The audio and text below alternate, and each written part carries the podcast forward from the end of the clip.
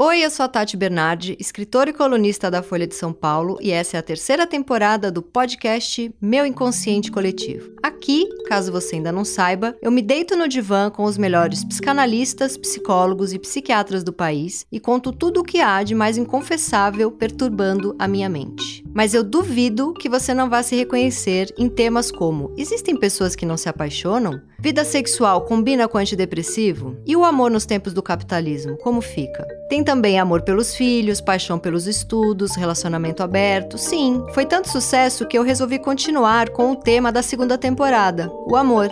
Quem vem é gente muito bacana e só topou porque sabe da importância de não se levar tão a sério. E hoje eu converso com o Robson Vitorino, que é jornalista, psicanalista e escritor. Ele é autor do romance Do Outro Lado do Rio, que foi finalista do Prêmio São Paulo de Literatura, e escreve reportagens, artigos e ensaios sobre cultura, literatura e psicanálise.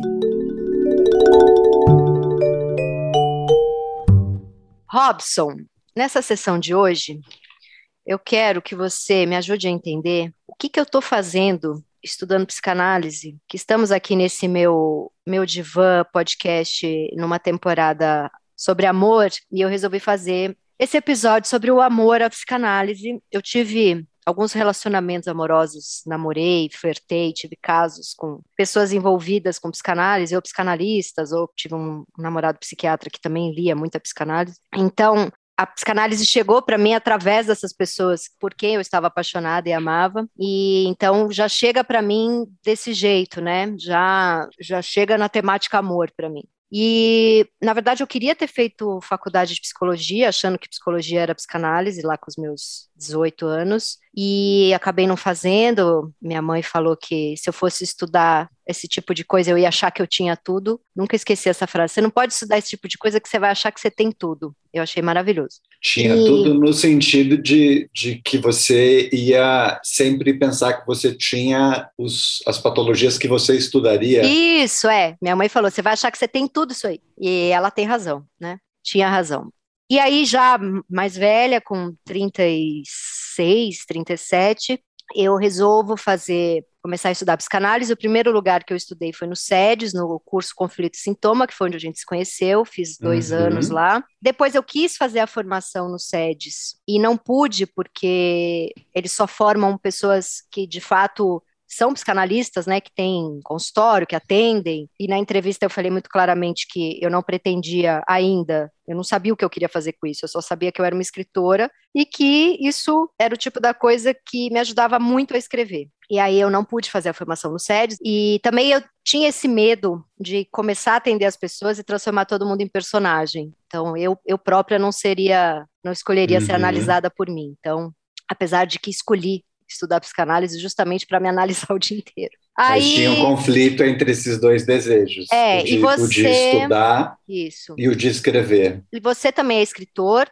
jornalista e agora psicanalista, já vem fazendo sua formação há um tempo. Sim. E depois do SEDES eu fiz alguns cursos no Gerar, lá da Vera Iaconelli, fiz aulas na PUC como aluna ouvinte, estou fazendo na USP agora como aluno especial, nos mestrados né, da PUC da, e da USP. Faço grupos de estudo com Pedro Ambra, já fiz com Maria Homem, e tô nisso, assim, fico estudando, fico lendo, mas eu não sei o que eu quero fazer com isso, né? Até o meu analista que é meu analista há pouco tempo, há uns seis meses, a primeira frase, né? Dizem que a nossa primeira frase numa análise é muito importante. E a minha primeira frase para ele foi: Eu sou uma estudante de psicanálise e não sei direito por quê. Então, temos aí um grande tema. E a sua missão hoje, como analista selvagem, que topou participar desse divã para fazer uma terapia selvagem em cima de mim, é entender o que, que eu estou fazendo, por que, que eu estou estudando tudo isso. Eu comecei achando que só ia melhorar o meu texto como escritora, mas me apaixonei é a coisa hoje que eu me interesso mais em ler, em saber. Às vezes eu tô acabada, uhum. mas fico até duas da manhã vendo uma live de psicanálise. Eu nunca fiz isso com nada. Nada que eu estudei na minha vida me interessou tanto. E agora você pode brilhar e dar o seu diagnóstico, por favor. Eu estou lembrando aqui do primeiro, da primeira vez que a gente conversou sobre psicanálise e, e, você, e você falou do seu interesse é muito a partir das suas relações e, e dessas pessoas que foram cruzando a sua história e com quem você teve alguma amizade ou alguma relação amorosa. E eu não sei se você lembra disso, mas a gente, a gente é, se cruzava pelos SEDES, mas é, eu lembro que o dia, o primeiro dia que a gente conversou e, e, e, quando assim houve alguma troca sobre isso foi um dia depois de uma conferência do Mário Vargas Llosa em São Paulo. Foi. Uma conferência Verdade. onde você onde você estava e, e a gente estava começando a estudar assim mais a sério e aí eu eu pensei poxa ela tá levando isso a sério e ela também se interessa por literatura e e isso foi é, muito interessante, porque era um pouco o caminho que eu estava fazendo também. É, eu lembro um que eu só conversei de... com você esse dia, porque até então eu te achava com cara de mercado financeiro, porque você ia, você ia para as aulas com um coletinho de mercado financeiro, eu falava, esse cara é meio nerd do, do mercado financeiro. Aí quando eu vi você lá no Vargas Llosa, eu falei, ah, já sei, ele é aquele escritor, lá, lá, lá, daí eu resolvi dar oi. Acho que foi isso. Eu usava coletinho muito antes do mercado financeiro, eu morei, eu tinha morado, eu tinha morado é, no lugar onde fazia muito frio e onde o coletinho era parte era da sucesso, roupa do dia a dia. Eu morava num lugar onde nevava, em, em Chicago, e Verdade. tinha um monte de coletinho. Você que lançou Por causa do mercado financeiro. Mas, mas essa, acho que esse, esse caminho que, que passa pela literatura e pela escrita de, de uma forma mais ampla, eu acho que é, diz muito sobre por que a gente, a gente é, quis fazer esse mergulho, né? Cada uhum. um a sua, a sua maneira. E eu me fiz muito essa, essa pergunta também, né? Porque esse interesse não se esgotava. E eu, assim, penso sempre que esses, essa trilha, ela sempre tem a ver com a palavra, né? A gente está, de alguma maneira, lidando com formas de, de trabalhar a palavra. Tanto a psicanálise quanto a literatura ou o jornalismo colocam a palavra num lugar meio, meio sagrado, assim, é um Sim. brinquedo sagrado, né? Uhum, uhum. E, e, a psicanálise também faz isso. É, o bom jornalismo também. Sim. É um caminho, é um caminho que às vezes parece que vai entrar em conflito, né? Às vezes parece que psicanálise e literatura, se a gente mistura de uma certa maneira, pode pode ter um certo curto-circuito, mas acho que a coisa mais importante aí é que tem um, um lugar de trabalho com a palavra e um lugar para se pensar os conflitos, né? A gente acho que é um pouco o que você traz, o que é, é visível no seu trabalho e a psicanálise é esse é esse espaço assim com um léxico, um vocabulário, uma uma forma de se pensar os conflitos de uma maneira espetacular, né? Uhum, uhum. A gente pode é, encarar a dor, os conflitos humanos, os desejos, especialmente numa fase assim em que as pessoas evitam tanto isso, né? Assim, a gente está num, num, período em que há analgésicos para tudo, sejam uhum. eles remédios sim. ou até digitais, né? Tem muitas maneiras de a gente escapar da realidade e a psicanálise oferece um meio de a gente entrar em contato com isso mas sempre evitando os clichês e as saídas fofas, uhum. e, e, isso é inesgotável, porque nos ajuda a fazer perguntas cada vez mais inteligentes e elaboradas para a gente lidar com as nossas questões. Então, eu sinto que esse percurso aí, que quando a gente olha para trás, né, parece já, já tem alguns anos, é, no fundo nos leva assim, a uma trilha meio inesgotável, né? Porque parece que quanto mais a gente estuda psicanálise, mais a gente precisa e quer estudar. Estudar, é. E uma das coisas que me fez estudar psicanálise é porque eu achava que ia me enriquecer para criar personagens, para eu sair de mim e ficar. Você falou isso de conflito, eu sou uma roteirista também, eu escrevo para cinema, para teatro, enfim. E eu queria melhorar essa minha. sair um pouco da, do, do, do ensimesmamento que eu só falo de mim e, e, criar personagens. E acabou que a psicanálise me mostrou que eu tenho uma paixão mesmo pela autoinvestigação. E é, isso é o que me fez uhum. escritora uhum. e isso é o que me fez uma pessoa apaixonada por psicanálise. O que me interessa ali é o meu, é o estranho em mim, para falar um termo freudiano, assim, que, que, por que, que eu pensei assim, por que, que eu agi assim. Então, a, a, a isso acho que define muito o porquê eu, eu, eu, leio, estudo psicanálise, define muito a maneira como eu escrevo, que é a minha, o meu tesão pela autoinvestigação. Aí eu entrei numa outra pira, que era, então eu faço parte dessa geração egóica, que o dia inteiro se expõe em redes sociais, uhum. e isso é um trabalho menor, isso não é literatura séria. E aí que eu fui começar a estudar autoficção, entender, né, porque o que, que me leva a escrever isso, o que, que me leva a essa exposição e o que faz também eu gostar tanto dos, dos livros de autoficção. Eu prefiro o livro que eu vejo que a pessoa está se rasgando ali na minha frente, em vez da pessoa que ficou numa estratégia para criar um personagem que não tem nada a ver com ela. E aí, uma coisa que me acalmou muito e que isso tem tanto a ver com psicanálise também, bom, Freud eu acho que o Freud era um escritor de autoficção, né?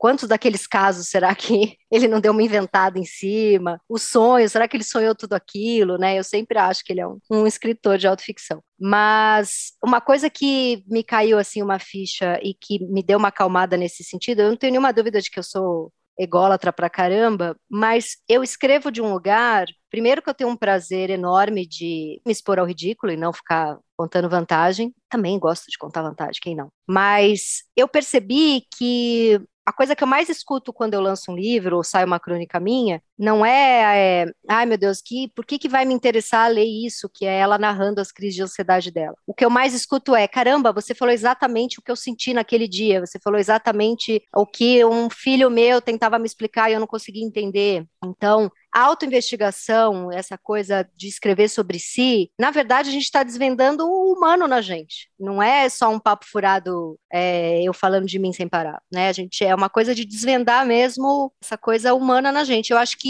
por isso essa paixão para mim ao mesmo tempo da, da psicanálise e da, da literatura. Então, eu acho que acho que a, a, partir da sua pergunta a gente pode voltar para o que você falou no começo, né, sobre é, sobre o seu o seu caminho para a psicanálise e, e os destinos possíveis para a libido que você investe nisso. Você uhum. falou no, no começo de uma é, de uma certa frustração com a impossibilidade de, de estudar, de fazer é, o, o, curso psicanálise, já que você não, não tinha interesse em fazer é, um percurso clínico. Você você estava mais afim era de se investigar e de, e de criar, de escrever sobre a isso. A partir disso, é. A partir disso. Então, assim, acho que aí tem uma tem algo sobre, sobre, sobre esse conflito, né? De como, de como você, ao, ao, ao investir na psicanálise, tem aí um, uma, uma paisagem aberta é, diante de si e, e pensou no primeiro momento, poxa, será que vou seguir um caminho é, como psicanalista ou vou continuar usando desses recursos para escrever? E acho que a resposta está dada, porque você continua estudando e, e, faz esses cursos todos, e faz análise, e escreve né, resenha sobre livros de psicanálise. Então tem é, um, uma série de, de possibilidades que você encontrou e que tem a ver com você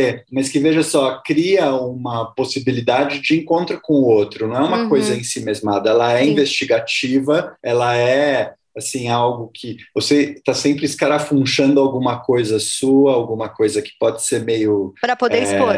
É uma coisa meio, é, como você falou, pode passar por uma por um caminho meio autodepreciativo, pode ser algo é, de um um tesão assim por uma por uma exposição de algo que causa vergonha, mas é, no fundo você está fazendo um trabalho aí de, de criação que, que leva isso de outra maneira para um leitor que se enxerga ali e refaz esse, esse caminho para você, né? Porque isso volta para você. Sim. Então tem todo esse caminho que eu, né, de alguma maneira, aquilo que o, que o Freud vai chamar de sublimação, que vai acontecer nas artes e na criação artística quando existe o encontro com o outro, quando forma laço social, quando existe reconhecimento, e não como um ato é, em si mesmado, solipsista, de, de criação ali numa bolha. E isso é uma coisa que, que você, pelo visto, alimenta, né? Você se, você se alimenta é, estudando psicanálise, mas também pode entender que se fosse para seguir os dois caminhos, talvez você potencializasse esse conflito, né? Porque como fazer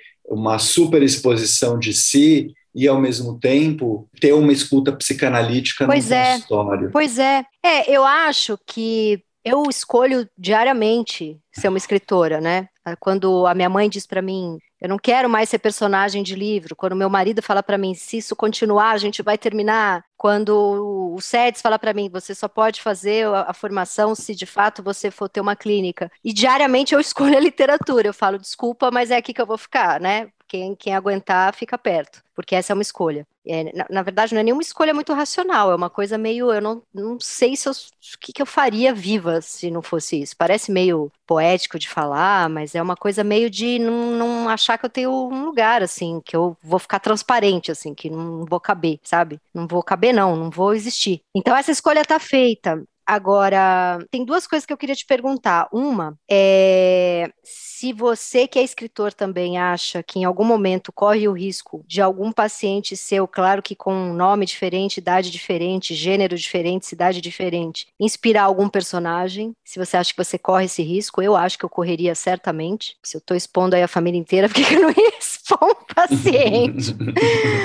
Isso é uma coisa. E a outra coisa é que o fato de eu não ter conseguido ainda fazer uma formação, e eu queria muito fazer formação em Freud, porque para mim é um sofrimento eu não ter a base que eu queria ter em Freud, e aí você vai para uma. A gente já até conversou disso, você vai fazer aulas do mestrado da PUC ou da USP, é, a galera já tem ali Freud e Lacan como base, e aí pira é, o que que Deleuze, o que que um escritor moderno, o que que um, um, um psicanalista que escreveu um texto há 30 anos e não há 100, são já, você parte de uma base ali e, vai pirando em coisas muito mais modernas, e eu sinto falta, porque, não, eu não sei o que, que Freud falou aqui, tem como voltar? Fico o tempo inteiro querendo voltar um pouco, então, e essa formação é difícil, não tem nenhum lugar, né, e os lugares que tem, você precisaria ser psicanalista para concluir a formação. Mas aí o que eu dizia nessas entrevistas é que, assim, tudo bem, eu não vou agora Talvez um dia eu tenha um consultório, eu não queria tirar isso do meu horizonte, mas eu não tenho agora um consultório. Mas se vocês entendem que vocês só vão formar pessoas, psicanalistas que possam ajudar pessoas angustiadas e com problemas, eu tenho uma coluna no principal jornal do país. E se isso não for ajudar pessoas que vão ler minha coluna, e eu posso escrever muito sobre psicanálise, né? Então era um pouco assim, eu tô na.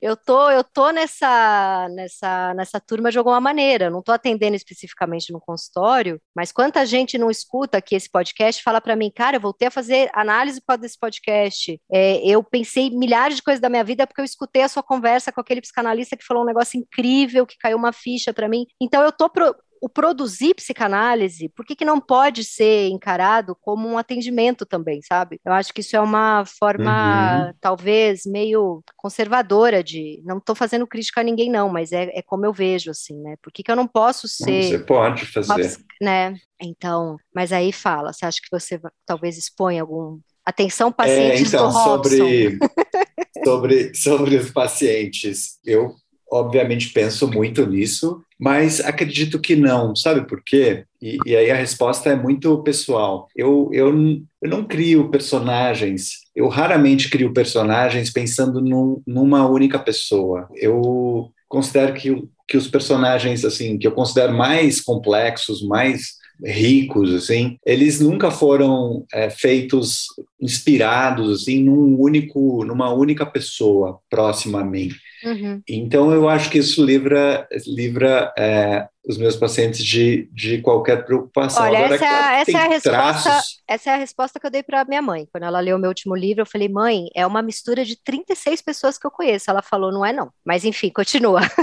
tô, tô te enchendo o saco. É, mas, mas é, tem traços que. Tem, tem, tem, se a gente pensar em, em formas de sofrimento que marcam o, período em que a gente vive, né? se a gente pensar hoje no, no, que chega no consultório, esse é um dado da realidade do nosso tempo. Então, que um paciente se identifique com isso num personagem é um direito dele. Sim. Agora, é, ninguém é dono das angústias. Claro. Concorda? Ninguém é dono das angústias do seu tempo. Uhum. E aí alguém pode dizer, poxa, eu sou essa figura masoquista, eu tenho, né, eu, eu sou esse, esse cara que tem esse traço melancólico. Pode ser que, de fato, haja essa, essa apropriação, mas, mas isso é algo, né, que eu acho que deve ser algo, assim, muito pensado por analistas que escrevem, mas não é de hoje que isso acontece. Uhum. E assim, tem é, escritores incríveis que fazem essa miscelânea, tem. né? E que tem é, que explicar, né, como você para sua mãe, é, depois para o resto do mundo, o que é que eles fizeram. E esse é um jogo muito sedutor para quem cria também. Então eu acho que é, é uma,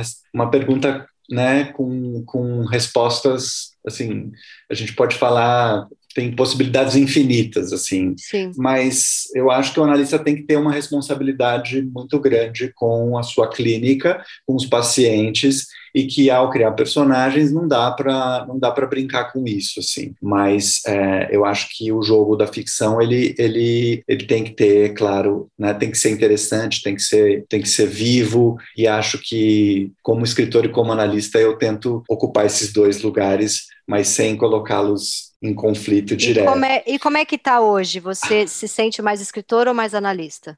Poxa, eu, eu, eu me sinto escritor e me sinto analista. Eu sinto que eu sinto de novo que esse lugar da palavra ele é um lugar que atravessa tudo que eu faço e assim, junto disso tem outra coisa que vem também com o jornalismo, que é um, um tesão que eu tenho enorme por poder fazer perguntas. Eu acho que uhum. na, no jornalismo, na literatura ou na psicanálise, o meu caminho é meio esse, assim, eu não tenho muita, muita clareza sobre a maior parte dos assuntos mundanos ou, ou não. É, eu tenho muitas perguntas, e, e, esses lugares todos são lugares muito férteis para a gente fazer Sim. perguntas inteligentes. E, então, é, cada hora eu estou num lugar, eu estou trabalhando num livro de não ficção agora, mas estou muito, estou com muita vontade de, de, de, voltar a escrever ficção, mas em paralelo a isso, a, a clínica acontece e está cada dia mais interessante, então essas coisas, para mim, correm em paralelo. Agora, só voltando um pouco no que você falou sobre essa, essa sensação de que a psicanálise como instituição às vezes né, afasta um pouco quem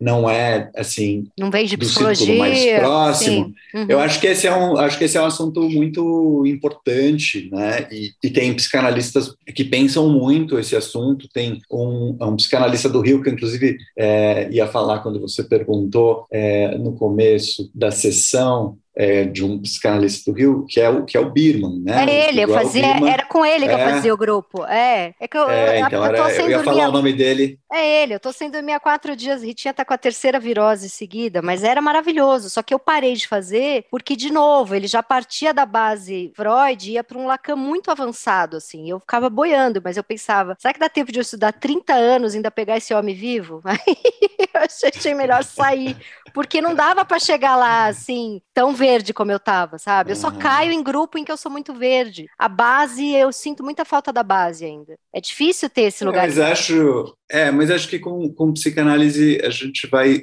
se sentir sempre assim, é, num ponto cego assim. E acho que tem uma questão da temporalidade também, que, né, a gente nunca entende muito em que em que momento a gente está. É, é, muito, eu tenho muito essa sensação de que o que eu estudei há 20 anos volta de uma Nossa, maneira que eu eu né, já fiz que, eu, em grupo de estudo eu, eu já li, eu já li o narcisismo 20 vezes em grupo de estudo e, e nas 20 é vezes eu, eu percebi que tinha coisa que eu ainda não tinha entendido. É impressionante, assim, é muito foda. É isso, é isso. Mas eu, eu falei do, do, do Birman porque ele é um, um desses é, baita psicanalistas brasileiros que discute muito o lugar das instituições, ele é muito crítico a elas, e ele acha que a vida inteligente na psicanálise, ela caminha para para muitos lugares e vários deles estão fora das instituições, né, uhum. né, lugares menos é, menos é, engessados. Lacanianos e, sempre falam isso, né? Porque Lacan e menos opressivos é. e menos opressivos. Eu gosto muito do lugar onde eu estou hoje, o departamento de psicanálise do SEDES, tem sido muito importante para mim, mas eu, eu acho que essa é uma discussão muito rica e muito importante uhum. e que sempre me faz pensar em quem me fez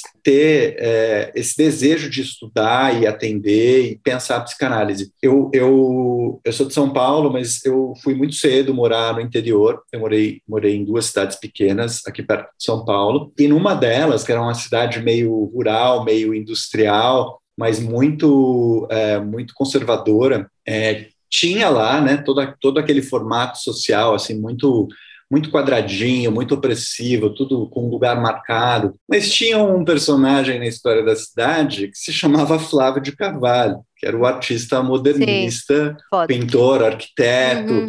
e que tinha morado lá durante décadas e que tinha, uma, tinha tido uma casa na cidade. E que foi um, um estudioso de Freud, a vida toda e que usou da psicanálise para escrever os trabalhos mais importantes dele, para fazer o trabalho dele como artista plástico, como, como performer. E, e eu, saindo da adolescência, me liguei nisso, e para mim a psicanálise sempre, sempre foi esse lugar muito potente de, de caminhos diversos que, que nunca se fechavam numa instituição. Não conhecia, não sabia nem que o Flávio de Carvalho tinha sido inspirado pela psicanálise. Adorei saber isso. Achei sensacional. Sim, ele tem um livro é, chamado A Experiência número número dois, que é que é muito atual, porque ele analisa, ele fez uma uma espécie de performance nos anos 30 em São Paulo, em que ele ele entrava numa procissão de Corpus Christi é, na contramão dos fiéis. E aí ele causa um alvoroço e a procissão se desfaz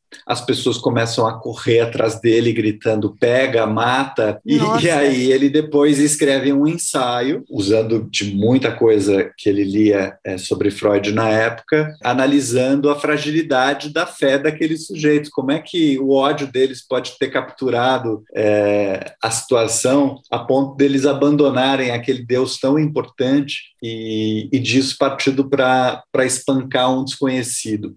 Então, Nossa. assim, tem muito do trabalho dele que é, é bastante é, em cima da psicanálise. Eu estou tentando lembrar aqui, eu, é, como eu te falei, eu estou sem memória, mas eu acabei de ler esse livro, o Senhorita Else. É Senhorita Else que chama? Você leu esse livro? Não. É, que é do Arthur Schnitzler, Schnitzler, eu não sei como é que fala o sobrenome. Que Acho o, que é Schnitzler. Schnitzler. Que o Freud dizia que o Arthur Schnitzler era o duplo dele, né? Freud fala uma coisa uhum. linda, que o duplo do, de, um, de um homem é sempre o, o, o, lado, todo homem tem um escritor dentro de si, que é a gente socialmente tá ali, conversa, dá risada, mas tem algo dentro da gente que está sempre angustiado diante da morte. E esse algo dentro da gente que está sempre angustiado diante da verdade da morte é o, o, o nosso duplo escritor. Eu acho super bonito, que a, o potencial escritor na gente é esse potencial que está ali angustiado diante da morte.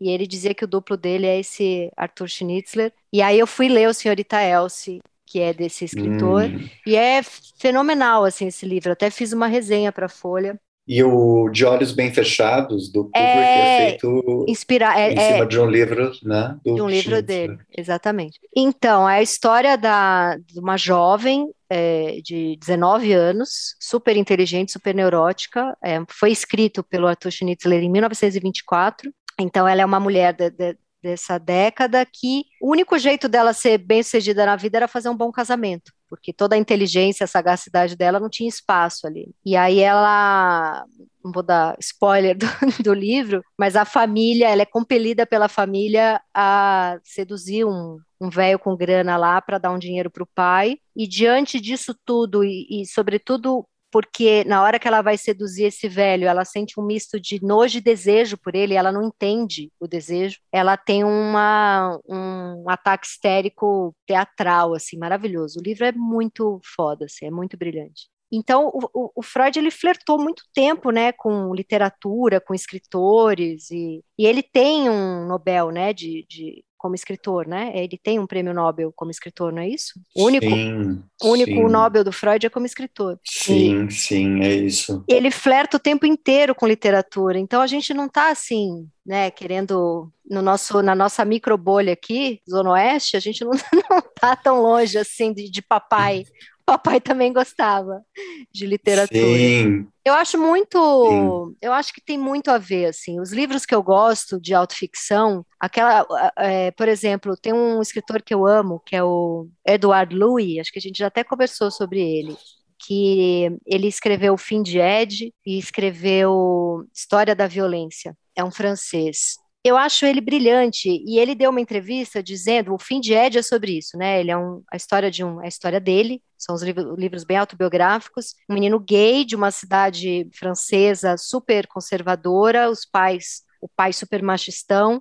e aí ele vai para a escola e ele sofre bullying o tempo inteiro, ele é um menino mais delicado, tem uma voz um pouco mais delicada, e aí o pai manda ele se trancar no banheiro todo dia antes de ir para a escola e engrossar a voz, porque ele só vai sair de casa a hora que ele tiver voz de homem. E aí ele dá uma entrevista dizendo que a hora que ele se torna um escritor, que ele começa a escrever, ele passou tanto tempo da vida dele sem poder ter a própria voz, literalmente. Na hora que ele se torna um escritor, o que ele mais quer é poder escrever com a própria voz dele, ou seja, ele fala que não interessa a ele um livro que não seja sobre ele, sobre a, o que ele quer dizer, sobre a voz dele, sobre o personagem que essa auto investigação, ele fala muito disso, assim, ele defende muito por que, que ele faz um, um livro autobiográfico. Eu acho isso lindo, e eu lembro também de uma entrevista que eu li do, do David Sedaris, ele falando que ele tem muita pena do que as pessoas que não são escritores ou que não são artistas, que não transformam, sei lá, pode ser um artista plástico, mas ele dá o exemplo de um escritor. O que, que essas pessoas que não escrevem fazem com as situações ridículas do dia dela? Porque aí ele fala: o escritor é o tipo de pessoa que, se ele é demitido, se ele leva um pé na bunda, se um parente morre, se ele cai no meio da rua, algo dentro dele celebra muito, porque pronto, temos um livro, temos um roteiro, né? E aí ele fala que ele a vida toda olhou para as pessoas que não podiam transformar isso num texto engraçado, que fosse fazer os outros se emocionarem, rirem, etc. Ele achava como, como era em vão aquela vida. Eu achei isso brilhante. Também foi um jeito de eu acalmar um pouco a minha pira de será que esse meu movimento todo dessa autoinvestigação, dessa mistura de literatura com psicanálise é uma viagem egóica, chatérrima, ou será que eu tenho aí um lugar social no que eu estou fazendo, né? E, e, o David Sedaris foi um cara que foi super importante para mim. Eu tinha vinte e poucos anos, eu li um livro de crônicas dele, ele falando da infância dele, da, dos costumes da família dele, que é grega, da homossexualidade dele, da relação dele com a irmã, dos primeiros namorados, de, de, do toque, porque ele é obsessivo, ele sai andando feito um doido pela cidade. E aquilo foi muito assim, aquilo me destravou para várias coisas. Eu entendi muito como eu queria escrever. E você que é psicanalista, escritor e meu amigo, eu queria que você falasse o que, que você acha que leva. Eu já fiz um, um, uma sessão aqui no meu podcast sobre isso, já perguntei isso para algumas pessoas que vieram aqui, mas o que, que você acha que leva um escritor? Porque você não é um escritor que fala de si próprio, né? Ou é? Ou, ou no seu livro tem você ali de alguma forma? E não, o que, que você acha não, que leva uma pessoa a querer falar de si mesmo? É, eu, eu primeiro que eu não, eu não tenho nenhum, nenhum personagem assim, nada é, que se aproxime de um alter ego, né? Não, não é autoficção, mas é claro que assim, em última instância a gente está o tempo todo é, pensando em, em universos que têm a ver com as nossas com as nossas angústias, com os nossos desejos. Acho que a gente está sempre, é, de alguma maneira, se escrevendo, né? Uhum. Agora, por que é que, por que isso, né, no nosso tempo, tomou a literatura? Acho que essa é uma, acho que essa é uma questão tão antiga quanto a literatura, na verdade, porque eu penso nos primeiros autores assim que me interessaram muito, né? O, o Hemingway tinha um, um, alter ego que era o Nick Adams, que era um garoto que nos contos sempre está é, no meio, né, no meio da selva, é, em contato com a natureza e pensando sobre a vida. O, o Flaubert tem o no Madame Bovary, né? Uhum. O, o Madame Bovary Sestmoir, falando, né, se colocando ali de uma maneira totalmente pessoal. O Pierre, do Guerra e Paz, do Tolstói. Não há quem conheça a obra do Tolstói, né, entre biógrafos, pessoas que, que estudaram a vida dele, que não diga que, que é um alter ego dele. Então, a gente sempre teve. Eu acho que o que você traz, que também já te disse, que eu acho que né, tem uma força enorme, é uma subversão dessa voz com uma mistura de um monte de coisas é, que tem a tua cara e, e que levam né, o feminino para um lugar muito potente, subversivo, que não aceita muito aqueles lugares que todo tipo de agenda quer impor uhum. a você. Acho que isso toca muitas pessoas, tem essa, esse rasgo de rebeldia através do humor, e acho que, ao mesmo tempo, tem uma fantasia de que seja você mas eu, como leitor, eu, sempre me pergunto até onde, uhum. até onde eu estou num jogo. Uhum. E eu, uhum. eu acho que é esse jogo que você propõe e que a ficção permite e que é uma delícia para quem lê. E o Freud fazia uma outra coisa, mas ele ele é, né, ele é um, um, um, cara que cria um arcabouço teórico, que cria um método clínico, que faz isso de outro lugar, mas que tem um, uma ambição intelectual imensa e um poder de escrever, assim, uma habilidade para escrever. Nossa, é uma delícia. É, né? né, maravilhosamente, mas também tem ali uma tessitura, né, que muita gente vai aproximar, né, às vezes, do campo da ficção, uhum. muito antes e depois do Nobel, inclusive. É, eu, eu entrevistei a Rodinesco numa das passagens dela pelo Brasil, alguns anos, quando ela tinha lançado a, a, biografia do Freud. E ela disse nessa entrevista que os casos clínicos, né, os célebres casos escritos pelo Freud, podem ser lidos hoje muito como um, um trabalho de criação em cima da experiência clínica, uhum, e não como algo super fidedigno a cada etapa do processo. É só a gente pensar na reação. É só a gente pensar na reação que a Dora teve quando ele falou o que estava acontecendo com ela. Ela, olha, acho que você está doidão aí. Acho que você inventou aí uma história. Não, não tô afim dessa galera toda Sim. aí, não. Sim, vários, vários pacientes depois né, deixaram, deixaram diários, deixaram textos uhum. escritos, e com a, a quando a gente contrapõe as, as experiências, a gente pode ter esse vislumbre, mas na verdade, hoje a gente sabe que pouco importa, porque não é, né? A gente não está pedindo que ele seja fidedigno, a gente, a gente espera outra coisa, porque ali ele está é, expandindo a experiência clínica e formando um, um repertório teórico. É, mas veja só como a gente está cruzando todas essas experiências o tempo todo, emprestando né, a ficção para a realidade e né, levando a realidade para a ficção. E acho que como, como, como escritores, é, a gente gente, a gente vive nesse trânsito e isso depende muito de como a nossa, de como é a nossa vida, de como a gente é tocado pelo que acontece, de como a gente elabora essas experiências, de como a gente escuta o outro.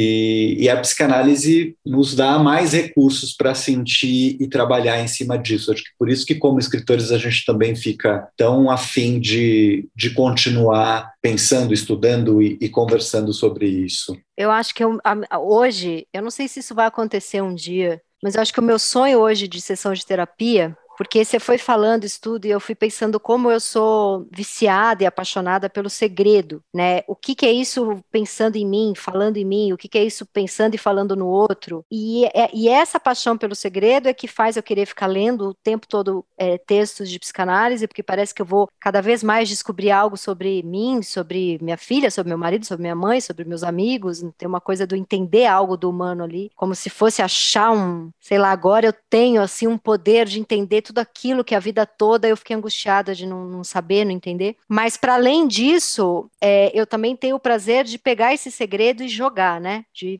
jogar no ventilador, de virar um livro, virar uma crônica, vi, eu faço um podcast que tem a brincadeira de ser uma sessão minha aberta e falo coisas de fato aqui. esse podcast teve, teve, momentos mágicos, assim, de eu falar frases que saíram como se fosse uma sessão de terapia mesmo. Eu não faço roteiro, de repente eu me vejo falando uma frase que eu tenho um insight, uhum. sabe? Você falou coisa aqui para mim que eu tive insights e em todas as conversas eu tive insights, então a proposta que eu fiz de ser uma sessão de terapia aberta, de fato eu, eu encaro como se fosse um pouco mesmo. Eu, eu acho que hoje o meu sonho é ter uma sessão de terapia que eu não saia dela pensando isso vira uma crônica. E eu tô com um analista muito bom que ele, ele falou um negócio que eu achei brilhante. Ele falou: sempre quando vai dando cinco minutos para acabar a sessão de terapia, a nossa conversa, a nossa sessão, você começa a correr para dar um, um final porque você tá com a crônica na cabeça e a crônica precisa ter um final. Ele falou: Eu uhum. percebo, eu olho no relógio, falta cinco minutos para acabar a nossa conversa. Você começa a querer dar uma conclusão que amarre tudo que a gente falou em 45 minutos e que seja uma frase engraçada, que é tipo o final da crônica. Amarrou tudo e pá, punchline, sei lá, uma frase engraçada de encerramento. E ele falou: e eu não quero mais que você faça isso, eu quero que a gente termine na angústia. Você não vai encerrar como se fosse uma crônica. Eu achei isso ótimo, já achei um exercício bom. E você, e você pode fazer isso? Você ele encerra, quando eu vou quando eu vou fazer o encerramento ele encerra. Queria mandar um beijo para ele que é maravilhoso, entendeu tudo, deu 38 voltas em mim. Ele encerra. Eu falo bom, então eu acho que hoje ele não não não vai ficar com angústia, não vai concluir nada. Parabéns, porque eu acho que assim o insight que eu tive aqui hoje conversando com você é que são duas paixões na minha vida absolutamente emboladas e grudadas e, enfim, mas que eu acho que talvez a minha maturidade dentro da literatura talvez passe por talvez abandonar um pouco uma coisa meio ensimesmada demais, e o meu sucesso na minha trajetória como analisanda passe por um abandono do meu personagem, sabe? Eu acho que essa é um pouco a conclusão, assim. uhum. assim. Para que as duas coisas possam ser. Porque eu não preciso estar num threesome com as duas, né? Dá para viver um, um amor separado do outro, não precisa ser um sexo a três, sei lá. É um pouco o que eu pensei. Daqui meia hora eu vou mudar de ideia, talvez, porque eu acho que ainda funciona para mim dessa forma muito embolada. Uhum.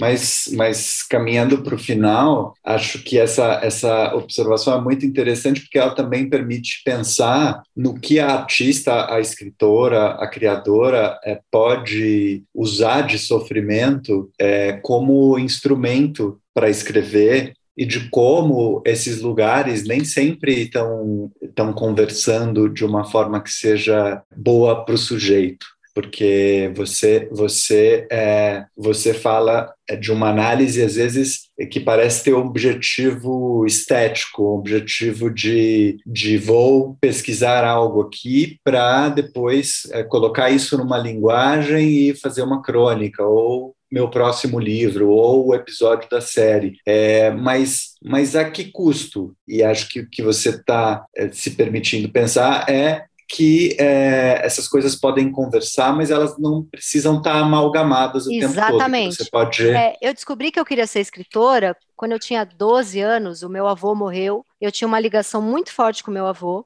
e aí eu estava no velório do meu avô, eu era uma criança, e estava minha mãe desesperada, chorando de um lado, meus tios chorando de outro. Não, não, teve um adulto que veio. E eu era muito assim, eu, eu, ficava grudada no meu avô. Eu era a pessoa que ficava com ele. Meus pais trabalhavam o dia todo e eu minha, meus pais separaram, eu tinha uns seis, sete anos, minha mãe voltou a trabalhar e eu passava as tardes com meu avô, grudada nele. E então tem, assim, o meu avô que me alfabetizou, ele comprou o caminho suave para mim, porque eu ia mudar de escola e ele ficou preocupado que eu sa ia sair de uma escola muito fraca para ir para uma mais forte, então ele comprou essa cartilha e ele ficou me alfabetizando para eu não chegar nessa segunda escola tão fraca. E a gente tinha uma ligação, assim, muitas das manias que eu tenho até hoje é um pouco herança dele, porque ele tinha uma coisa de todo cuidado comigo e tal. E eu era muito apaixonada por ele. E aí, é, eu no velório do meu avô, eu, eu comecei a não suportar estar tá, ali de dor, e eu não conseguia chorar, foi um negócio muito esquisito. Eu fui chorar a morte do meu avô dez anos depois. E para aguentar ficar ali, eu comecei a me narrar o velório do meu avô eu comecei a narrar. Então chegou fulana, fulana se sentou em tal lugar. Então aquele homem que estava ali deitado dentro daquele caixão era fulano. E eu me sentia tal e tal e tal e tal. E nananã, e eu comecei a me narrar aquela situação. Da hora que me falaram que ele morreu até três dias depois, eu fiquei 72 horas me narrando tudo, o tempo inteiro dentro da minha cabeça. Aquilo fez várias coisas assim. Primeiro, é, permitiu que eu pudesse ficar na cena sem sair correndo ou ter um ataque, uhum. sei lá o uhum. quê. É, então, permitiu que eu ficasse e, ao mesmo tempo, permitiu que eu me descolasse. E eu achei essa experiência, eu não consegui entender na hora, e fui entender só muitos anos depois. Foi uma experiência, assim, de um poder absoluto. Porque eu consegui. É, não teve ali na, no dia do velório do meu avô nenhum adulto para conversar comigo, para assim a minha família uma, sempre foi uma família muito preocupada em me pedir exame de sangue, em me pedir os, exame de urina, é, qualquer angústia minha me mandava fazer exame de fezes, de urina, de sangue, não tinha a, a conversa, não tinha uma coisa, uhum. uma, uma, paciência para o quanto eu era angustiada e ansiosa, né? Então era o tempo inteiro, tá comendo, tá dormindo, tá, tá funcionando, né? Então eu comecei a me narrar as coisas. Quase como uma mãe que conta uma historinha para o filho dormir, eu comecei a me narrar para aguentar ficar ali. E ali foi ali eu, eu saquei assim muito novinha que era isso que eu ia fazer da vida, assim, né? Então eu acho muito bonito como isso eu fui sacar anos uhum. depois na uhum. terapia, mas eu acho muito bonito como surgiu isso, né? De eu, de eu sacar que era isso que eu queria fazer. E surge a partir de uma angústia absoluta, e meu avô foi personagem já de vários livros e crônicas, etc. Então, foi uma saída digna, forte, bonita, que me deu uma profissão. Por outro lado, o que eu percebo hoje é que muito da angústia que eu precisava ficar, eu saio pelo humor que também é um jeito de sobreviver, é uma força tal, mas eu acho que existe um convite da análise de não sair pela crônica, de não sair pelo humor, de não sair pelo livro, de que aquilo seja apenas a sua análise, que nem tudo possa ser transformado em alguma coisa. Porque tem um cansaço uhum. de um. De, porque foi uma tentativa de sobreviver que levada a uma potência muito gigantesca, acabou virando um produto, né? Um personagem. Então, acho que hoje tem um trabalho meu de o, o que é que eu vou trabalhar porque eu tenho uma ansiedade de tudo que eu faço, leio, qualquer conteúdo, eu quero transformar, eu não aguento guardar só para mim. Eu não entendo uma pessoa, eu tenho amigos que leem pra caramba e não fazem nada com, com isso leem pelo prazer uhum. de ler, não transformam numa crônica. Eu, eu, assim, se eu vejo um seriado, eu quero transformar em outro seriado. Se aquele seriado mexeu comigo, eu já tive 20 ideias para outro seriado. Se eu leio um livro, eu quero transformar numa resenha. Eu saio de uma sessão de terapia, eu quero transformar numa crônica. Eu me apaixono, eu quero transformar num livro. E é muito difícil ficar, ficar com o velório do meu avô, ficar com o, com o amor, ficar com, sabe, com a sessão de análise. Tem uma coisa também de o tempo inteiro um esvaziamento, assim. Eu acho que nesse aspecto eu acho que a análise precisa ser separada um pouco da minha criatividade, assim, sabe, da minha, sei lá, do que eu crio. Não sei. Saí falando aqui, Robson. Você tirou coisas uhum, de mim. Uhum. Muito bem. Ou análise como uma criação que não precisa é, ir para a escrita necessariamente. Então, então vamos ficar por aqui. Este foi o Meu Inconsciente Coletivo, o podcast para onde a sua neurose sempre vai querer voltar. Eu sou a Tati Bernardi e a edição de som é da Natália Silva. Os episódios do Meu Inconsciente Coletivo são publicados toda sexta-feira de manhã nos principais agregadores de podcast. Escute seu inconsciente e siga a gente para não perder nenhum programa.